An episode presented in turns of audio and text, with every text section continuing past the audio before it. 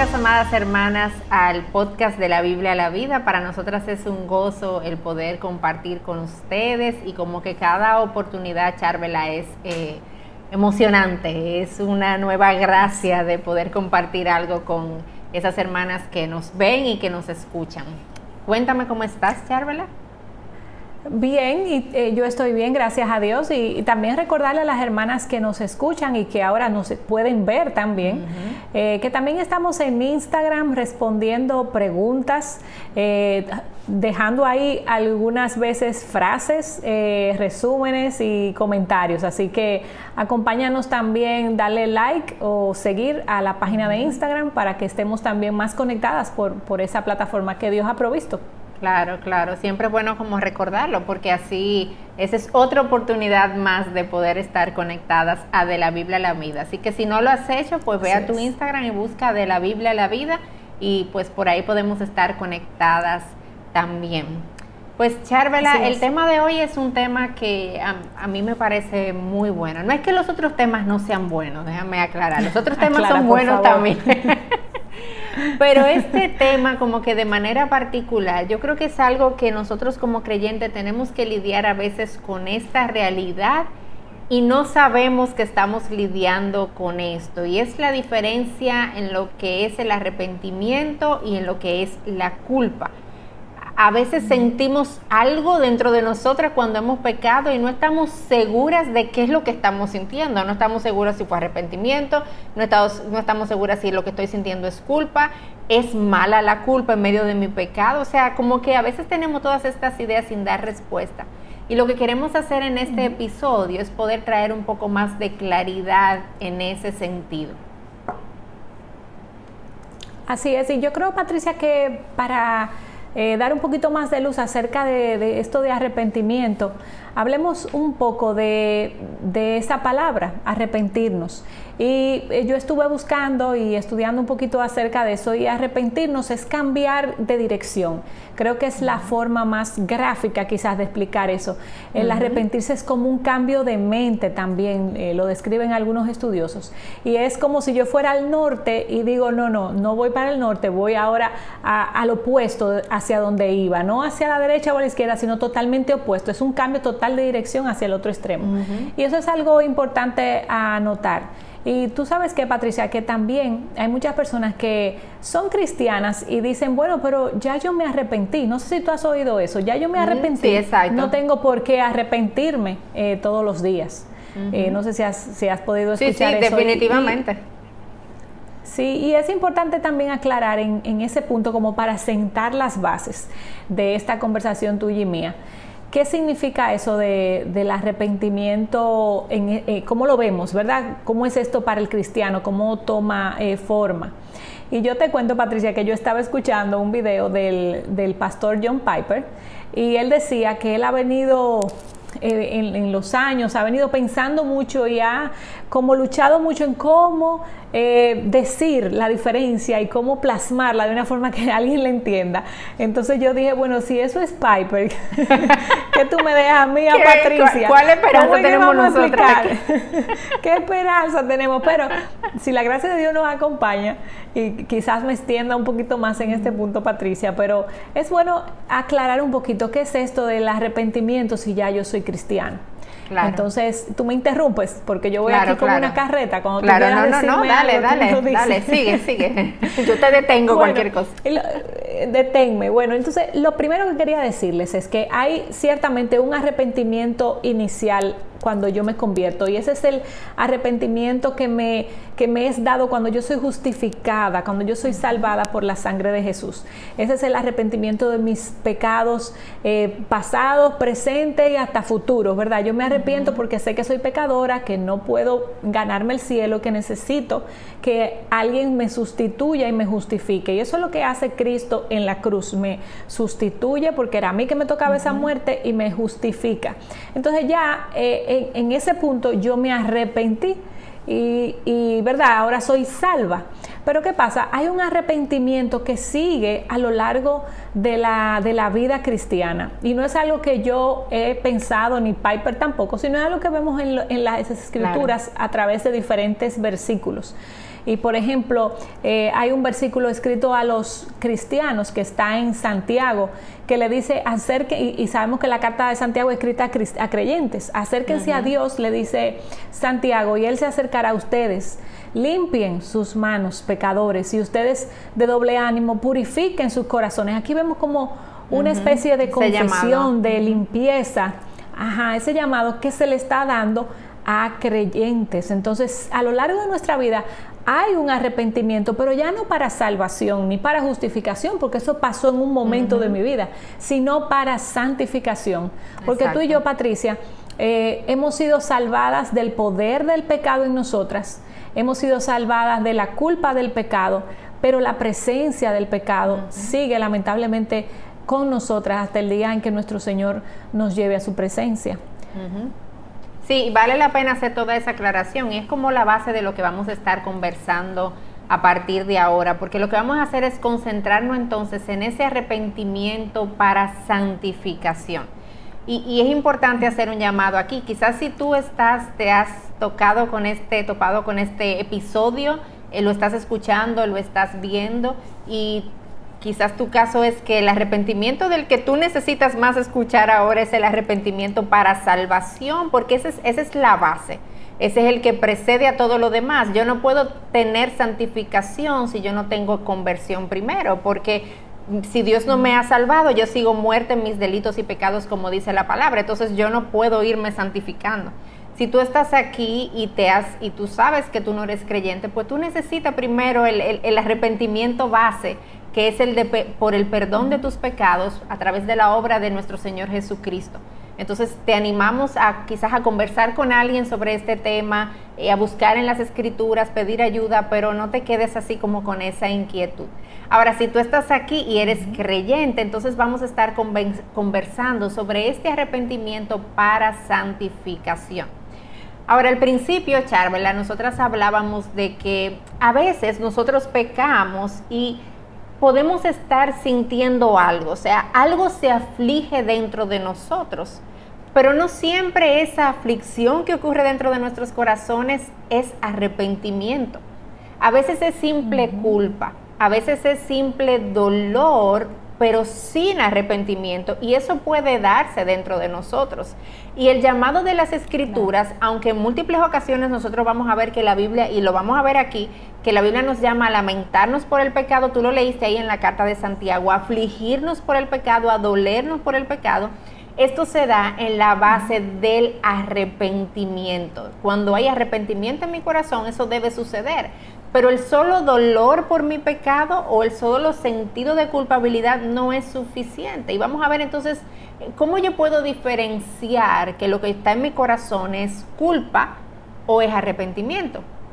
Y déjame decirte algunas características de uno y otro. Lo primero es que nosotros necesitamos entender que el arrepentimiento está enfocado en Dios en que yo le he, yo he pecado contra un Dios que es santo, pero la culpa se centra en mí. Me pone a mí en el medio. ¿Cómo es posible que yo pude haber hecho eso?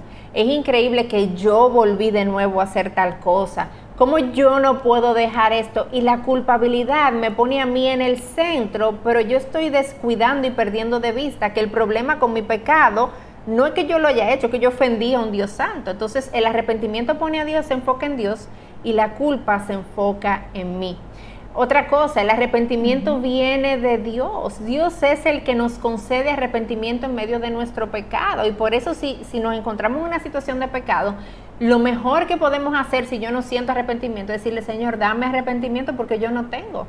Eso es algo que Dios concede. Ahora, la culpa no viene de Dios, la culpa viene del acusador del acusador de nuestras almas, que está totalmente pendiente de cualquier falla, de cualquier falta, para venir con su dedo acusador, pero la culpa no me lleva a cambiar. Y eso es lo que Satanás quiere. Él quiere que yo me sienta mal en medio de mi pecado, pero que yo no cambie, que yo no tenga transformación, porque eso viene del arrepentimiento. Eh, el arrepentimiento, como hablábamos ahora mismo, Charvela, me lleva a cambiar. El, arrepentimiento, como tú mencionabas, es un cambio drástico de dirección. Si yo voy para allá, pues yo me devuelvo al lado opuesto. pero la culpa me mantiene trayendo el pecado a mi mente una y otra vez, pero sin cambio alguno. Me mantiene revolcándome en mi pecado, pero no hay ningún tipo de transformación. Y eso, Patricia, que tú decías, a mí me recordaba eh, una ilustración que usan mucho, y es que a veces vemos una persona llorando, eh, con lágrimas. Y no creas tú que esas lágrimas es símbolo de arrepentimiento. Tenemos que tener cuidado con eso. Las lágrimas pueden ser eh, una, un símbolo quizás de culpa o de que me siento mal, pero eso dista mucho de lo que es un arrepentimiento genuino. Y muchas se pudieran preguntar, entonces, ¿qué es esto? Y, ¿O por qué yo necesito un arrepentimiento genuino eh, delante de Dios?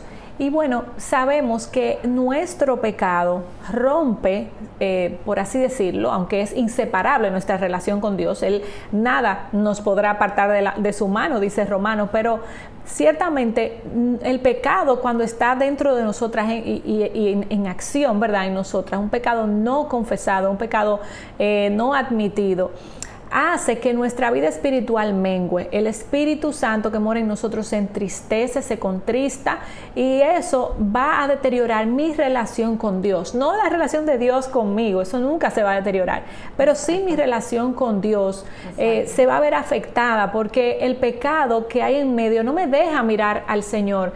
Eh, cara a cara, ¿verdad? No me deja hablarle, ni siquiera orarle libremente, porque yo sé que hay cosas en mí, condiciones en mí que él no la ve con buenos ojos. Entonces, la importancia de yo arrepentirme de una forma genuina es tener mis cuentas claras con el Señor y verbalmente decirle a Él, yo estoy mal. Ese es, el, ese es el objetivo del arrepentimiento y la confesión que van de la mano. Cada vez que un cristiano peca, debe de confesar con su boca. Y eso es lo que dice primera de Juan 1.9, que si confesamos con nuestra boca eh, o si decimos nuestros pecados, Él es fiel y justo para perdonarnos y limpiarnos. Entonces se requiere del cristiano para mi beneficio, no para el beneficio de Dios, porque Dios todo lo conoce, todo lo sabe, todo lo puede, Él no necesita oír nada. De hecho, aún no haya palabra en mi boca, Él la sabe toda, dice el salmista. Hay cosas que, y, decía también el pastor Piper, que hay pecados que yo no voy a poder nunca confesar todos mis pecados, porque hay pecados que yo hago y ni me doy cuenta. Eso decía el, salmista también. Ajá, sí, Líbrame de lo que me son oculto. Ajá lo que me son, enséñame mi camino de perversidad y líbrame. Y ciertamente hay, van a haber muchos pecados que yo ni siquiera cuenta me voy a dar. Y Dios lo va revelando, obviamente. Es un proceso, porque si Él nos revelara, Patricia, todos los pecados de un golpe, yo creo que ah, eh, caeríamos en coma, porque somos pecadoras.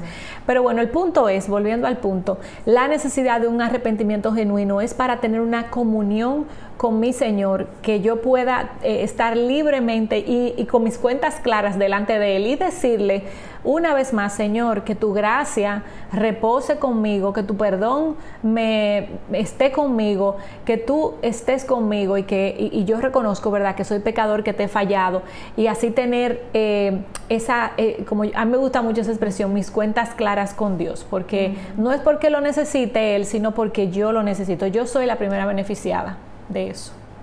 Sí, exacto, exacto, sin duda alguna. Tú sabes que a mí me pareció súper importante eso que tú dijiste antes de lo de la relación con Dios, porque a veces nosotros pecamos y pensamos que yo he roto por pecar mi relación con Dios y eso es inquebrantable porque eso no depende de mí en lo absoluto, eso fue ganado por Dios a través de los méritos de Cristo y por lo tanto esa amistad que yo tengo con Dios, esa relación que yo tengo con Él, yo no la voy a romper porque yo peque. Ahora, si el Espíritu Santo que mora en mí se entristece y aunque Dios no me da, no me voltea el rostro porque ya lo volteó a Cristo, yo sí le volteo el rostro a Él y entonces eso impide que yo pueda tener ese sentir de cercanía y de relación con Él y es importante que nosotros lo tengamos claro a la hora de poder ver nuestro pecado y ver el arrepentimiento.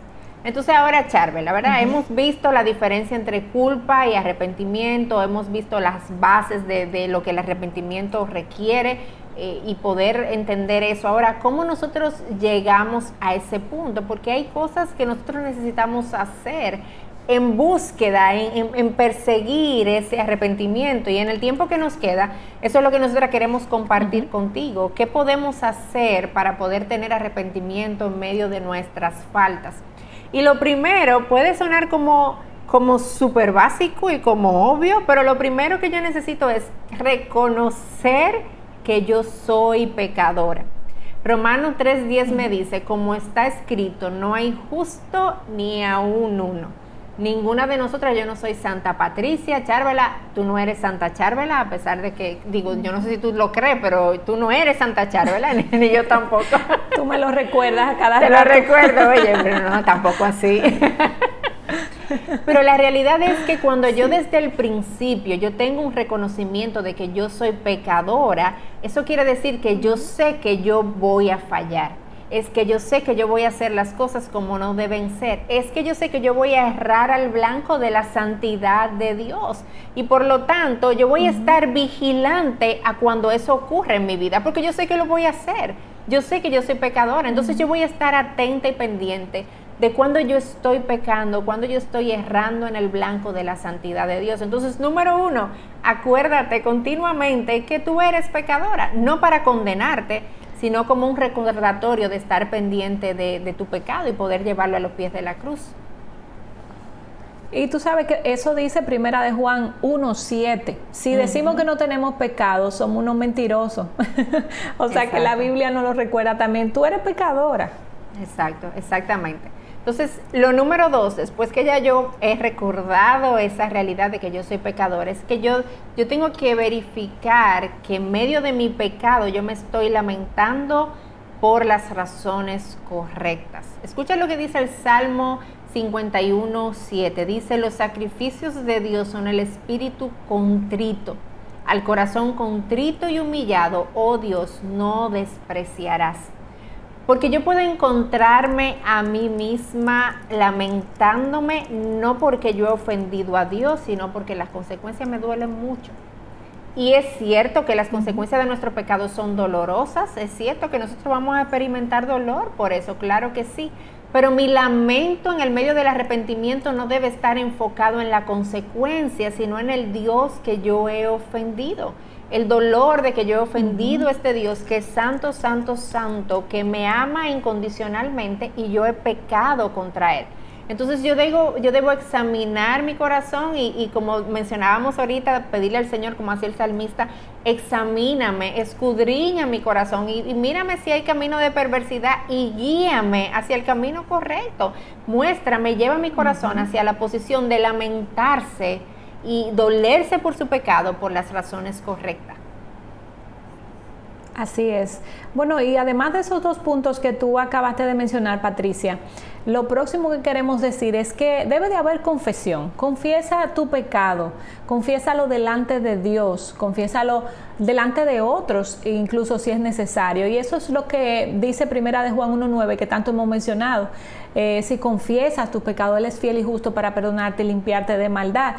Y a mí me gusta mucho el Salmo 32. Patricia es el Salmo donde David eh, reconoce que pecó. Y en el versículo 3 dice así, mientras callé mi pecado, mi cuerpo se consumió con mi, con mi gemir durante todo el día. Y tu mano, dice David, tu mano pesaba sobre mí. Mi vitalidad se desvanecía con el, con el calor del verano. Y fíjate, Patricia, esto es algo bien importante y curioso a la vez. de muchas hemos experimentado la sensación de, no confesar un pecado y cómo se siente eso en, el, en, el, cuerpo a manera espiritual. Me siento mal y eso afecta, y lo vemos aquí con David, eso afecta hasta mi ánimo físico, porque él decía que mis huesos, ¿verdad? Eh, su mano pesaba, sus huesos se desvanecían. Entonces es, es hasta un peso físico, eh, ansiedad, dolor de cabeza, irritabilidad, todo eso se puede manifestar de forma física cuando yo estoy callando un pecado, tu ánimo cambia, tu forma de, ser cambia. Pero lo más importante es esto, confiesa tu pecado porque Dios está observando y está mirando. A mí me, me gusta también cuando Dios le dio esa oportunidad de confesión a David, a, a, David, a Adán y a Eva en el Edén. Dios le decía, ¿dónde están? ¿Dónde están? Y no era porque Dios no lo veía, Dios sabía dónde ellos estaban. Lo que pasa es que Él estaba dando una oportunidad de que ellos salieran al frente y dijeran, Señor, te desobedecimos, hicimos lo que tú dijiste que no hiciéramos. Entonces, hermana, tú que estás oyendo, confiesa tu pecado. Callarlo no será de beneficio, todo lo contrario. Es como un cáncer, una masa cancerosa que va creciendo, creciendo, creciendo y tú necesitas quitarla de ahí. Eso lo logra la confesión. Y lo cuarto que queremos decirte es que procura que tu corazón aborrezca ese pecado. Eh, Jesús nos, nos ama pero no ama eh, el pecado que estamos haciendo. Él, él aborrece el pecado, no al pecador, pero sí al pecado. Y así que te hacemos un llamado a que tú tengas esa sensación, procura que tu corazón aborrezca el pecado, que como esa comida a veces que uno come que le cae mal, que tú dices, wow, yo no quiero más eso, pues que el pecado tenga ese sabor en tu boca, yo no quiero volver a cometer eso nunca más, porque es algo desagradable eh, y, no quiero volver a pasar por, por este trago amargo, mejor ni paso cerca de esa tentación y, ese debería, ser el sentir aborrecimiento de ese pecado. Hay una frase, Charvela, que dice que eh, hasta que el pecado no me sepa amargo, la gracia no me será dulce. Y esa es una realidad. el pecado debe ser amargo para nosotros. Entonces, en ese mismo sentido, algo más que yo debo procurar y es la esencia misma de lo que es el arrepentimiento, es cambiar mi ruta. Si yo estoy en medio de pecado, yo necesito cambiar la dirección hacia donde yo iba. Y, esta parte, Charbel, es importante que recordemos que esto, esto puede tomar tiempo, eh, pero un arrepentimiento genuino me va a llevar al cambio de la ruta que yo estaba tomando las escrituras nos dicen que no solamente, no, no, solo debemos arrepentirnos, sino que también debemos alejarnos activamente de esos pecados que cometemos. Y eso es algo que yo veo, que lo vemos en Ezequiel capítulo 14, el, verso 6. Y si nos, si nos arrepentimos sin un sincero deseo de, de evitar involucrarnos con ese pecado en el futuro, entonces faltan ingredientes ahí. En mi arrepentimiento yo debo desear rechazar ese pecado eh, totalmente. Entonces, dicho esto, nosotros debemos recordar que si nos alejamos del pecado, y esto es importante con nuestras propias fuerzas, vamos a fracasar. Y esto es como una danza, porque nosotras estamos llamadas a alejarnos del pecado, pero yo no debo hacer esto en dependencia de mí, en dependencia de mis fuerzas, en que yo puedo hacerlo, porque si yo lo hago así, yo tengo garantizado el hecho de que yo voy a fallar si, si nosotras eh, no recurrimos a nuestros propios esfuerzos, sino al de nuestro Señor, a su fortaleza, a su gracia, entonces nos vamos a encontrar cada vez más renovadas por esa gracia y tendremos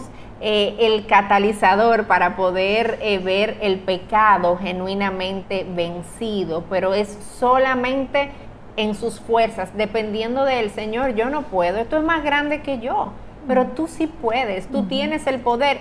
Y no solamente que tienes el poder, es que ya tú has vencido el pecado. Y porque tú venciste el pecado, yo entonces puedo rechazarlo y yo puedo alejarme de él. El llamado a la obediencia es en base a lo que Cristo ya ha hecho, no a mis propias fuerzas. Y un último punto con relación a esto que queremos decirte es que en ese mismo sentido recuerda la gracia. Recuerda que Dios no te ama menos por tu pecado, Recuerda, como mencionábamos, que Dios nos rompe su relación con nosotras por causa de nuestro pecado, porque Él lo ha garantizado. Y lo que Dios ha hecho, ¿quién lo puede quebrar? Nosotros no tenemos ese poder para quebrar algo tan grande y ganado a precio de sangre. En medio de nuestro pecado, yo necesito recordar la gracia de Cristo que me perdona, la gracia de Cristo que me da de identidad. La identidad no está en mi pecado, la gracia que me da el poder genuino para yo poder cambiar de dirección y recordar que para aquellos que están en Cristo Jesús no hay condenación. Dios no me ve con un dedo acusador por los méritos de nuestro Señor Jesucristo. Muy bien, y ya a manera de despedida, solo quisiera recordarte una vez más que el arrepentimiento y la culpa no son la misma cosa. la culpa pudiera cambiar la conducta, pero es el arrepentimiento quien cambia el corazón, porque es algo que yo hago delante de Dios. Y un cambio de corazón es lo que va a garantizar un cambio perpetuo de, de mi conducta. Así que procura arrepentirte de una forma genuina, Total, Dios ya ve tu pecado, ya Él lo conoce y la más beneficiada de la confesión eres tú, porque al momento de confesar vas a restaurar tu relación con el Señor. Así que esperamos que este programa te haya sido de bendición.